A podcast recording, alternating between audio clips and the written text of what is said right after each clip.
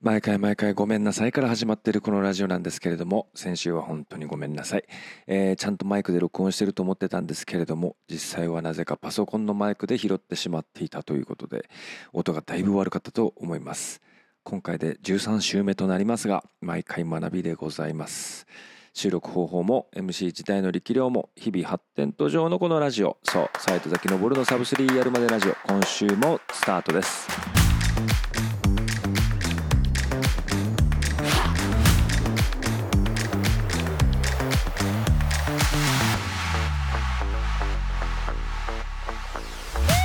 さてこのラジオは私斉藤崎昇が悲願のサブスリーを達成するまでの日々の練習日誌や身の回りの LINE インフォメーションはもちろんランに全く関係のない私個人のつぶやきも含めたブログ的一人語りポッドキャストですその名の通りサブスリーを達成したら即終了。あっという間に終わっちゃうかもしれないし永遠に続いちゃうかもしれませんちなみに現在の PB は2023年岡山マラソンの3時間10分42秒。残り10分のドラマをどうぞ皆さん心ゆくまでご堪能くださいませ。それでは今週もここ福岡役員のカフェドットレディよりお届けいたします。さて冒頭にもお伝えしましたが本当こういうのってね機材が難しいですね。職業柄の私ビジュアルを撮る方はある程度理解できてるつもりなんですけれどもことさら音となるとほとんど素人なもんで毎回試行錯誤の上でやっております。先々週にやっとちゃんとしたマイクを買ってさあこっから音のクオリティ上げていくぞと思った矢先まさかの PC マイクで全編録音しちゃってたという超チョンボやっちゃいました。お聞き苦しかったと思います。本当にごめんなさい。そこでね、まあ、再度収録し直すという選択肢がないっていうところがこのローカロリーコンテンツの悲しい差がではございますが今週はきっと大丈夫だと思います。はい。さて突然ですが私サンクチュアリ見始めました。ネットフリックスです。周りにすごい勧められつつも絶対ハマってしまうがゆうにあえて一歩目を踏み出さずにいたんですけれどもついにこの間見ちゃいまして、えー、予定通りハマりました。あの前にあのブレイキングダウンの話をした時にあれだけ喧嘩っ早い人たちでさえ体重差をすごい気にするよねみたいなことを話したと思うんですけど相撲の世界って本当理不尽で体重200キロ超える小錦と舞の海がガチでやんないといけないわけですよ。で舞の海それ考えたら超かっこいいなと改めて思いました。猫だましね。あの世代的に舞の海分かる人も減ってると思うんですけどこのラジオを聴いてる方々はまああれか。おそらく同世代の人が多いと思うので分かると思います。っていうか今のところあのエピソード全部ね今公開されているエピソード全部見ましたけどあの終わり方はないっていうか、まあ、完全に次のある終わり方をしていてね、監督は福岡が誇る江口寛さんということでいやーまあほんとさすがだなと思いました。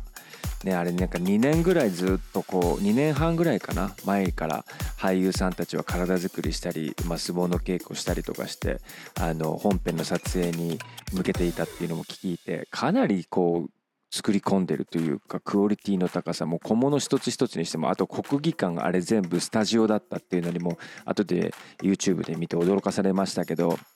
それにあの主演のね一ノ瀬渉さんがもう超好きですね。人の良さが出てるというかもうあれでクソ意地の悪い俳優さんだったりしたら本当嫌なんだけどもね。あのクソ意地が悪いで思い出したけどあのキャバ嬢の女の子ね切ないわ。あの子は何がしたいんだろうな。あのまあネタバレになるんでねあんまり深い話するのはやめときますけどあの、財布の件まではギリまあギリまあ何て言うんだろうな。ねこう魔が差したのかななんて思思うけど。まあデイトレーダーとの件はちょっとねあのくだりは完全に引いたな。まあ、それまではなんだかんだでね主演のあのそれこそ一ノ瀬渉さんがあの演じる主役の猿翁をね支える側のそっち側の人だと思ってたんでねまあちょっと切ないなと思いましたけど、まあ、次は映画ですかね。それとも新しいエピソードでしょうか。まあ一回見てしまったらもう超楽しみになってしまうんでまあ栄養がそれなりに上り詰めてね最後寿司屋になって嫁さんと子供と幸せに暮らしました北九州でみたいな、まあ、そういうエンディングまでマジ見せてほしいなと思ってます。まあ本当この世知辛い世の中なんでね、まあ、それくらいのハッピーエンドを用意しててほしいなと思っております。さておき本日は、えー、と8月2日ですね。あっという間に8月です。北海道マラソンまで残り25日。早い、えー、もう完全に気分はシーズンインしておりますがまあ欄がね私にとって講師の師の面であるとしたら逆に講師の公の面で言うと、まあ、ついこの間7月末日で私が代表を務める会社が年度末を迎えまして、えー、14期が終了したということで、えー、昨日から15年目が始まったばかりで15回目のシーズンインということで、まあ、講師ともにこの8月はシーズンインという、えー、タイミングなんですけどまあ、あっという間のようでなんかねすごい長い夢を見てるような気分でもあるんですが、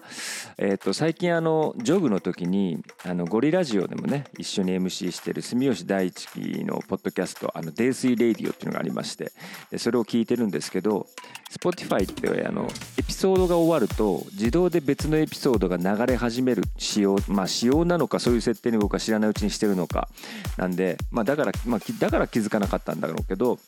週末ねこの週末に2時間ぐらいボケーと走る機会があってその時にずっと大地が喋ってたからあれ泥酔レディオってそんなに長いコンテンツなのって思ってて冷静にあれってこう考えてほんで確認してみたら気づいたらね知らなかったけど彼毎日のように最近配信してんだね。もうあの毎週水曜日うちは配信してるのでまあポッドキャストなんて週に1回みたいなもんかなって勝手な勝手なこう決めつけでいたけど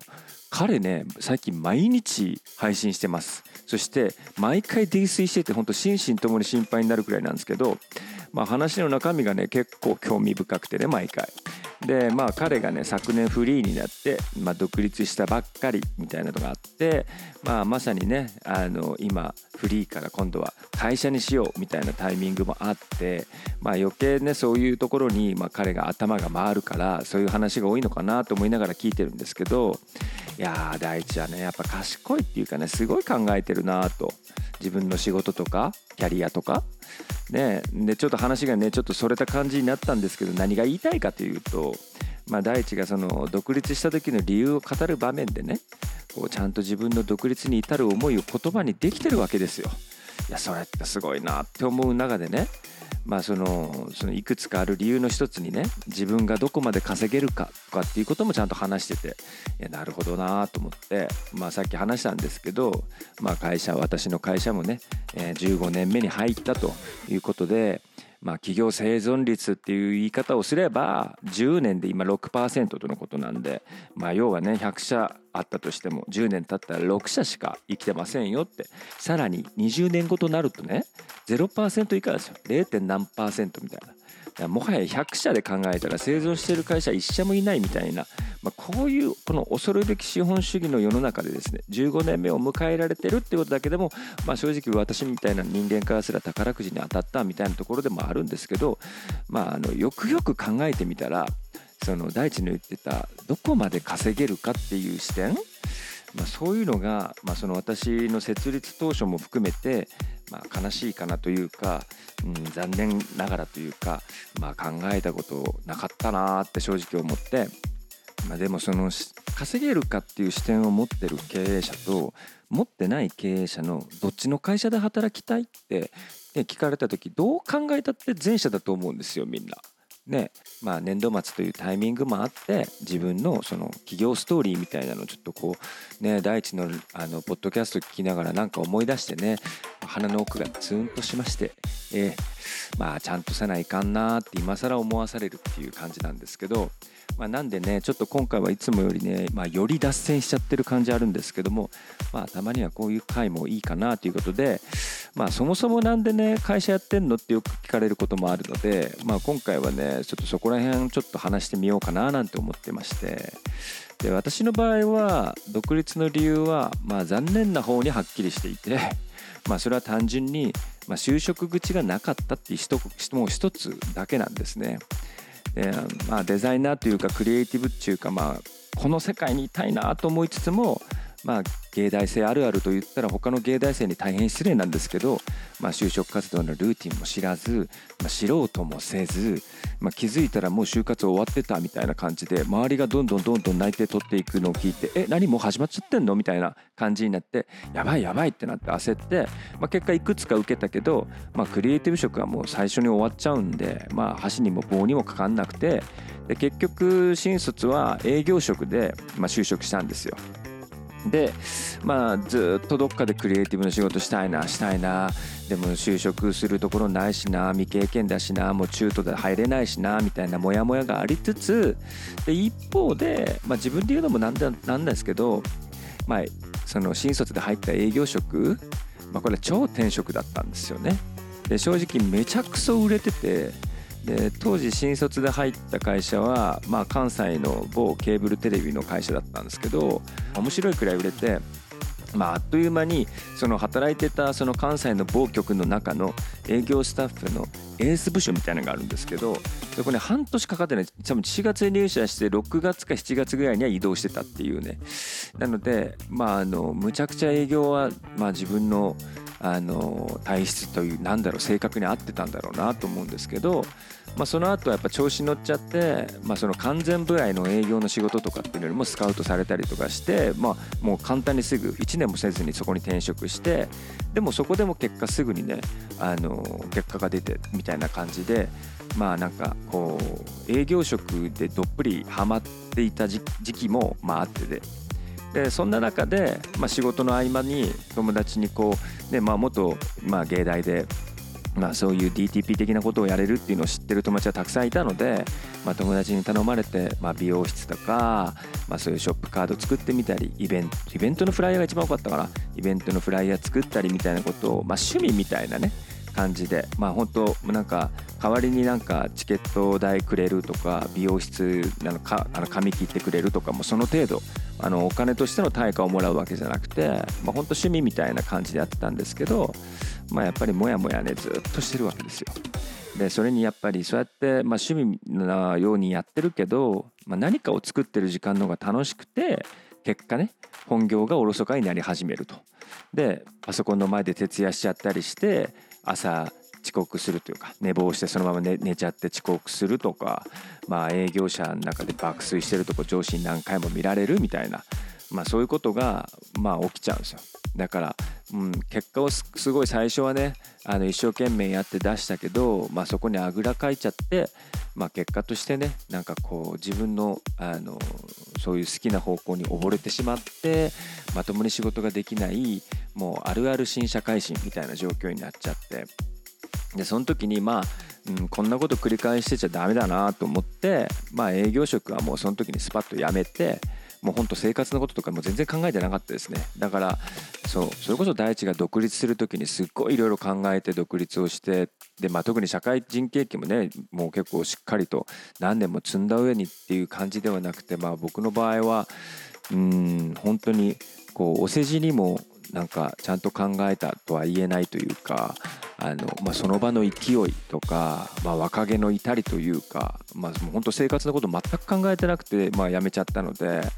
まあ、個人事業主っていうものとして、まあまあ、野号も作ってねあのそういうの掲げて始めてみたんですけど、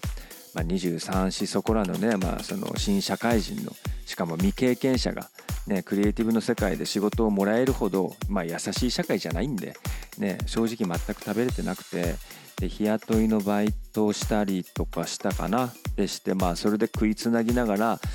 まあまずいなこのままだったらどうしよっかなみたいに思っててで、まあ、そこで当時まだほら今ほど今はねもうウェブ制作とかウェブ、えー、なんだろうウェブサイト制作会社みたいなのもいっぱいあるしまああれなんですけど、まあ、当時まだそんなにメインストリームじゃなくてまあ、当時の言い方で言うとそのホームページ制作というかホームページ作成みたいな。でまあそれだったらまあもしかしたらね勝負できるかもしんないと。グラフィックとかだけじゃなくて。そういうそういう武器持ってたら勝負できるかもしんないって何かの何かのきっかけでふと思ったんだけど、まあ、それもしかしたら、まあ、本屋でなんか HTML の本とか見てピンと思ったのかもしれないけど、まあ、その結局本屋で HTML の本買ってきて、まあ、独学で、まあ、独学でって言ったらいいように聞こえるけど、まあ、今考えたら超ひどいウェブサイト作ってましたけどねを作ったりとかして、はい、でもね、あのまあ、さっきも言ったように私営業職がもう超転職ですんで。あの作ったもののクオリティは低かったけど、まあ、なんとかぼちぼち売れるようになってまあ、それでまあやっと男1人食えますよみたいになっていったのが私の企業ストーリーみたいなところなんですよね。だからまあ私あれなんですよねこうまともな制作会社に勤めた経験っていまだに一度もないんですよ。はい、で最初にウェブサイト納品した時が初めて、えー、お客さんのサーバーというものにデータを納品した時でその後15年、えー、会社で、えー、今の会社でグラフィックフリーペーパームービーとかいろいろ手を広げてきてで今ではまあその電波に乗る CM 動画とかも納品するようになってますけどまあうちの会社っていうのがその幅を広げるっていうかそのスタンスを広げる時っていうのは大体全部私が最初の納品をするんですよね。で、まあ、作ってみて納品してみてみたいな。で私がそれをやってまあ失敗も繰り返してお客さんに怒られることもたくさんあったしまあ当時はね、まあ、某電通さんとか博報さんとか大きな、えーまあ、広告代理店さんのまあそのディレクターさん当時僕は20代前半ぐらいとか中盤ぐらいの時って、まあ、30代後半40代前半ぐらいの、まあ、いわゆる代理店の担当者の人にボロカス言われたりとかしながら あの書庫を出したらお前なめてんのかみたいな感じで言われることもあったしね。うん、だからまあサンクチュアリ見ながらまあでもあんな世界ではない。あれよりは全然優しい世界だったけどまあでもね今の世の中に比べるとやっぱまだこの20年ぐらい前とかっていうのはちょっとまだ日本の社会も働き方改革なんてどこにもない世界だったからまあむちゃくちゃでしたよ。夜中10時ぐらいに、えー、と携帯電話かかってきて明日の朝9時までにこれとこれとこれ納品してみたいなことは当たり前のようにあったしまあその小人の靴屋って話じゃないけど夜寝る前に言っといたら夜朝起きたら揃ってるみたいなのをまあその下請けというか小さなフリーランスの子たちが一生懸命やってたみたいな時代で、まあ、僕ももうその中の一人だったんですけどまああのまあ、そういうことを繰り返してまあなんかなんとか成功していくみたいななんか一つ一つ納品するときにそのレギュレーションというかこうそういう形で納品受けられないよみたいなのでじゃあこれどうでしょうあれどうでしょうってこうこうですああですみたいなことを繰り返しながら、まあ、一つ一つ、まあ、あの納品する実績を作ってきたみたいな。まあ、そうやってこう会社としてできることをじわじわ広げてきて15年僕がもともと制作会社で働いてたらもっと短縮していろんなことが経験値としてできたかもしれないんだけどまあもう本当に全く知らないまあなんだろうな生まれたての1歳あ0歳児が15歳になったようなまさにそんな感じでやっと今ここに立ってるみたいなやっとまともな制作会社風になりましたみたいな会社で、まあ、代表職をやっているっていう感じで。まあそんな感じなもんなんで、まあ、大地みたいにしっかり考えてこう企業ストーリーをこうロジカルにね話ができる人っていうのはもう本当正直羨ましくて仕方がないっていうかうんもう心の底から尊敬するなんか10歳ぐらい年は離れてると思うけど素直になんかな賢い賢いというかなんかすげえなって思いますね。ね泥酔しててもあんだけ喋れんだから。ね。まあそんなこんなで15年経ちました。まあ私がね、まあ自らスタンス広げますみたいなこと言いましたけど、まあそれはそれで周りのスタッフがブインブイン振り回されてるんでね、大変だと思いますし、まあアンフォーマットな会社っていうのはね、あの刺激たっぷりのように見えて結構そこにいるだけでストレスだと思うんで、まあ、結果ねそこでいろいろやってくれてるスタッフに恵まれたのかなとも言えるんで、まあ、この場を借りてね本当感謝を申し上げたいと思います。でも、ね、正直誰一人としてこのラジオ聞いてないと思うけど。さて、えー、まあそんな弊社なんですけど、あのちょっとねあの告知というかお知らせ入れさせていただければ、まあ、の来年卒業予定の方を対象に今新卒採用を始めてます。始めてますというか新卒採用って実はこれまでずっと避けてきていろいろ考えることもあってまあ考えることもあってというか今みたいな流れがあって私が、まあ、まだまだ会社として受け入れられるようなところじゃないと思ってたっていうのもあって。なので、まあ、中途採用をメインでやってたんですけど、まあ、来年卒業予定の方を対象に対象にした新卒採用で、まあ、初解禁しようと決めまして、まあ、15年も経ったしみたいなとこもあってね、まあ、なので、まあ、ご興味のある方というか、まあ、もしくはそういう方が近くにいらっしゃるよっていう方は、まあ、教えて教えてあげてください、えーと、私の会社の前株式会社バズフックと言います。はい。ぜひよろしくお願いします。はい。ということでちょっと脱線すぎましたけどもね。改めてこの1週間のランニングの進捗をご報告申し上げましょう。はい。本題に入るまでこれ何分？あすごいかかってますがえー、っとさておき練習水曜の夜、えー、月末はねこれエールの練習会ないっていうことで毎週忘れるんですけど まあせっかく水曜時間作れたので、まあ、1人エール、えー、やってまいりました。あの直前にその日にね翼くんにあのうちの息子たちの練習はその日あったので、まあ、翼くんに何やったらいいかなって相談して、まあ、4000を2本と、まあ、2001本とかどうですかって言われてたからあまあそれぐらいだってできるかなと思って、えー、夜ね一人でやったんですけど、まあ、4001本やった時点であ死ぬわと思ってもう超暑くて。もうっていうかまあ暑さのせいにしちゃってるのかもしんないけど、まあ、だからメンタル弱くなっちゃってるかもしんないけど、まあ、結果は40001本2001本まあ1000を2本っていうねまあなんかなんだこれっていう感じのメニューになりましたけど、まあ、そこに急遽変更してなんとかやりきったという感じですね。で、えー、木曜日は休息して金曜がアクティブレストです。あのね、あのアクティブレスト私大好きな6分半キロ6分半か7分ぐらいもっと遅くてもいいけどぐらいでゆっくりまあ60分ぐらいかなあの走るっていうのがアクティブレスト。でそして、えー、このね週末土日はどちらももうちょっと灼熱が過ぎましてもう太陽から逃げよう逃げようって言って行き着いた先は西公園というところで あの西公園ってあの車道が今メンテナンス中ですけど車道が1周と、まあ、トレイルコースっていうのが1周あるんですけどでその車道とトレイルコースを1周ずつ走ったコースをまあワンセットとしてそれを3セット、まあ、大体1周なんだろう。2.5キロぐらいかな。2.5か6ぐらいをまあ3セット走ってでしかもそれを土日の 2days 3セット 2days です。はい。行き帰り合わせて2日で約30キロ弱かな。まあ、なんとか、まあ、それやりましたみたいな感じでした。まあ、インスタ見てると、あちらこちらで週末にハーフだとか30だとか走ってる猛者がたくさんいたんで、もうそういうのに比べると不安にしかないんですけど、まあもう最低限許せみたいな感じでございます。で、えー、月曜日が休息して、休息多いな。で、昨日火曜日は2キロ3本大堀でやってきました。まあ、あの1周目、まあ、夕方ぐらいだったんですけどね。夕方5時か6時ぐらいだったんですけど、まあ、1周目行く前に目の前宝亭で準備してたら目の前をもしかしたらかしらみたいな感じであのもしかしたらそれともリアルしたらみたいなあの西鉄にあら電撃加入して話題になりましたけども設楽選手ね元日本記録保持者ですよ。設楽選手がジョグってるんですよね。それ見つけておおと思って。で、まあ、まずは1周サブ3のレースペースです。皆さんね4分15ですよね。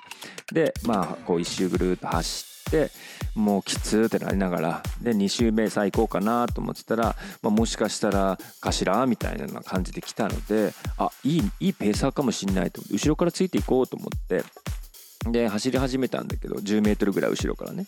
まあでもなんかちょっと遅いかなっていう気もしたんで、まあ、スタバ前ぐらいでファーッと抜いていって、まあ、そのまんま2周目が終了と。で2周目終了した時パッと後ろ向いたらえっ、とね10から20メートルぐらい後ろにもしかしたら頭さんがいてあた大して差ついてないわと思って。あだったらもうせっかくなんで3周目はあのもしかしたら選手がねこう戻ってきたタイミングで、まあ、一緒に連れて行ってもらおうかなと思いまして、ま、勝手にねペーサーに任命させていただいてで、えー、また10メートルか20メートルぐらい後ろをスタートして、えー、まあ、終了という感じでございます。ねまあ、それにしてもあの設楽選手ねもう今からバーベキュー行くんっていうぐらい、まあ、超軽装というか超軽装備であの普通の兄ちゃんルックなんですよ。あの右手にしかもスマホ直持ちでね。で淡々とジョグってます。で私は言うても2キロ3本ってこれポイントですから、えー、と1キロ4分15ぐらいで走るって結構きついんですけどしかもこのクソ暑いまで夕方ですよ。5時6時ぐらいの。それも淡々とジョグってます。まあそらそらまあそうなんでしょうよ。そらね。まあ彼らからしたらそんなね4分15秒なんてまあ楽勝なんでしょうけどなんかちょっとオーバーサイズ目の T シャツにハーパンにまあシューズはねプーマのシューズ履いてましたけどでキャップかぶって本当なんか今からなんかコンビニに買い物なんか駆け足で買い物行ってんのかぐらいのすげえ軽いノリで走ってました。いやーすげえ。まあそれにしてもあれですねなんか大堀ってまあ福田城君はもちろんですけど田中飛鳥選手とねそれに西鉄のの選手九電工の選手であの元日本記録保持者のもしかしたら選手までいやもしかしたら選手じゃないや。したら選手まで。あいやいやいやいや道重先生いますからね。ほんと豪華なランアドレスになってまなってまいりましたけど。あの自販機とかも最近すごいキャッシュレスねすごい充実してきたしすごい大堀なまあ日陰がないっていうあそうだ思い出した。そうだ西公園。自販機なくない？あの週末あの西公園 2days やってたサンセット 2days やってたんですけどでそのサンセット 2days の本当最後の最後にねあのサイケな神社のすぐ手前の駐車場のところに隠れて売店新しい売店できてるの全くもう気づかずに最後の最後に気づいたんですよ隠すなしと思って。ね。マジそれ以外自販機が今全くないんですよ。あんななかったっけな？撤去したろうな多分。多分撤去してんだよね。何なのあれと思いましたけど。で最後に見つけたその売店もなんかソフトクリームの上りとか出してていやそこじゃないよみたいな。ソフトクリームじゃないよ。水ですよ。なんかドリンクが欲しいこっちはみたいな。で、まあ、ドリンクでまた思い出したけど あの夏になるとねランナーあるあるみたいなところがあってあの脱水回避アイテムっていうかもうドリンクねみんな決まったドリンクがあってあのインスタ的で言うとあのアクエリアスの炭酸みたいなのっていうのがまあまあなんだろうポストとかストーリーに上がり出すわけですよ。まあ、6月7月ぐらいかな。あれ見るとあ夏来てんなと思うしね。で秋になると逆にみんなそれぞれのエリアでねあのアクエリアスの炭酸の生存報告が上がり始めるでしょ。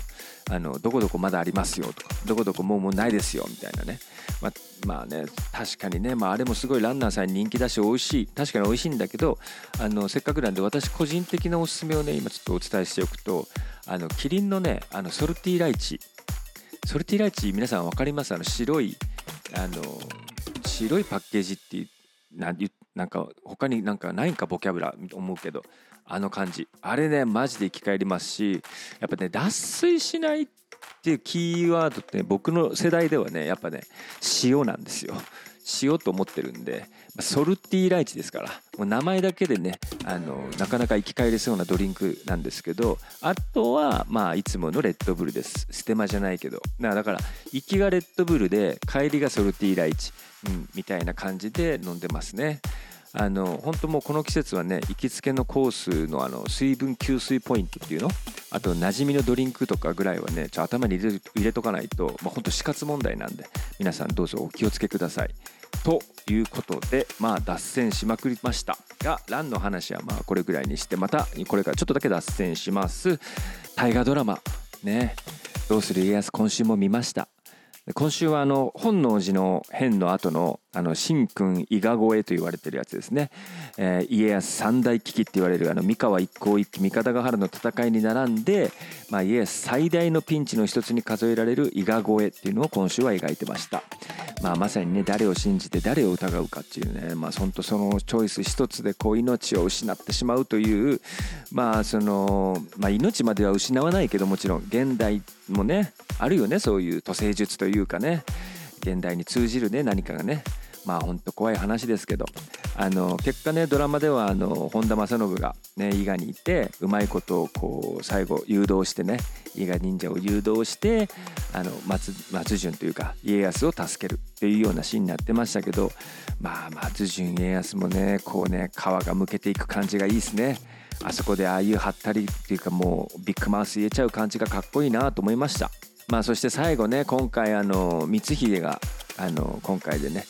消えますけどもあのオグリスで打たれるあたりっていうのはちょっぴりちょっと同情しました。ね、シーズでもね明智光秀はその、まあ、農民というかね落ち武者狩りというかねそういうのにね竹槍で刺されて死にましたみたいな話なんですけどあの首が出てないんですよねあ信長と同様に。だから今回ねドラマの中では最後に室秀吉の前に光秀の首がファーッと差し出されててでええ顔してんちゃいますみたいなこと言ってたけど秀吉も。でもあれ多分フェイクなんだろうなと思ってます。もうあの光秀じゃなくてね、まあ、誰かしらの首を見て、え首実験したということにしたっていう事実を作ってるんじゃないかな。っていうふうに思ってますけど、まあ、あの秀吉からしたらね、まあ、首を見たっていう事実が大事なんで、まあ、その首が誰の首だったかっていうのはもう秀吉さえ判断しとけばそれでいいわけなんでまあ、だからこそのああいうセリフだったんだろうなって、まあ、ちょっとうがった見方してますけども、まあ、あの清須会議これからありますよね。あの信長の跡目争いです。跡取り戦争清須会議、ね、もうこうもうすでにねああいうところで火蓋が切って落とされてるんじゃないかなというふうに思いましたけど、まあ、ここから秀吉がラスボスです。室秀吉ですね。がラスボスになってきます、まあ、それこそ「どうする家康」っていうのがこれから連続してくるわけですけどあのよく言われてるあの例のなんだろう泣かぬなら泣くまで待とうホトトギスっていうね。これ家康のまあ性格というかあの人を表したっていうようなやつですけどまあ、ま、泣くまで待とうホトトギスのこの待とうっていうところを捉えたっていうのはこっからの家康のことなんで。はい。なので、まあ、こっからのどうする家康っていうのも、まあ、一つ見応えがあるかもしれないんで、毎週毎週同じこと言ってますけど、まだ間に合うんで、ぜひ皆さん、大河一緒に見ましょう。はい。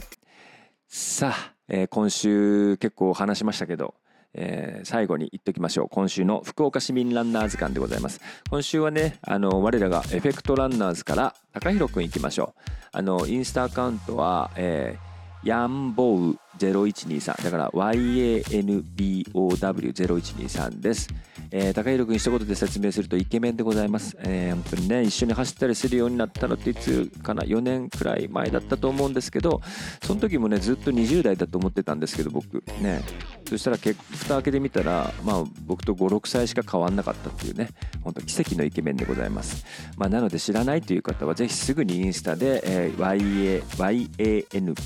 YANBOW0123 ヤンボー0123サーチしてください。もうイケメンポストで溢れてますんでね。あのぜひもうね潤ってください。さて、ね、この高弘くんなんですけどもエフェクトランナーズとして福岡マラソン2019で一緒にチーム戦を、えー、戦ったメンバーでして、えー、結果優勝してます。初優勝初優勝というかチーム戦今年多分やんないのかな？でもまあチーム戦最初で最後になってしまった感はありますけどチーム戦の初代優勝というところで、えー、一緒に優勝したメンバーでして、えー、その時にねサブ3目指して走ったけど惜しくもできずだったと思うんですがその後の北九州もう何ヶ月？34ヶ月ぐらいしか変わりないですけどそこでサブ3を目指してサブ3を見事達成して、まあ、達成するどころかいきなりサブ A が行ってた気がする。行ってしまうぐらいのまあね本当ねイケメンだけじゃない超強ランナーなんですよ。でいつもね最近大堀でストイックにね、まあ、10キロとかまあペーランっていうんですかねガチの10キロとかハーフとかやってますんで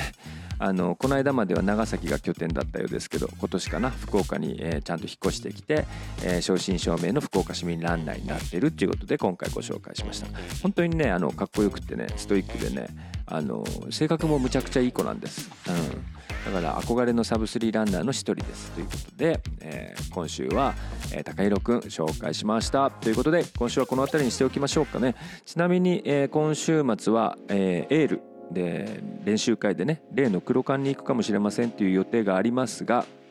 当然ながらサブ3する予定はございませんので来週も予定通りならば水曜に配信予定です。そうそういえば今週末は私誕生日なんです。あのまあもうこの40過ぎて誕生日なんですっていうのもまあなんかお恥ずかしい限りなんですけど。なので42歳最後の配信となりました。次回は43歳としての斎藤崎昇をお店お店っていうかおかしいな。お聞きいただけると思います。はい。今週結構話したな。ちゃんとマイク取れてるかすごい心配で。これまたミスってたらまた再録しないぐらいの長さになってますけども。まあそんなコーナーでわーわー言っておりますけども今週もお時間でございます。皆さんまた来週まで怪我と病気に気をつけてごきげんよう。さようなら。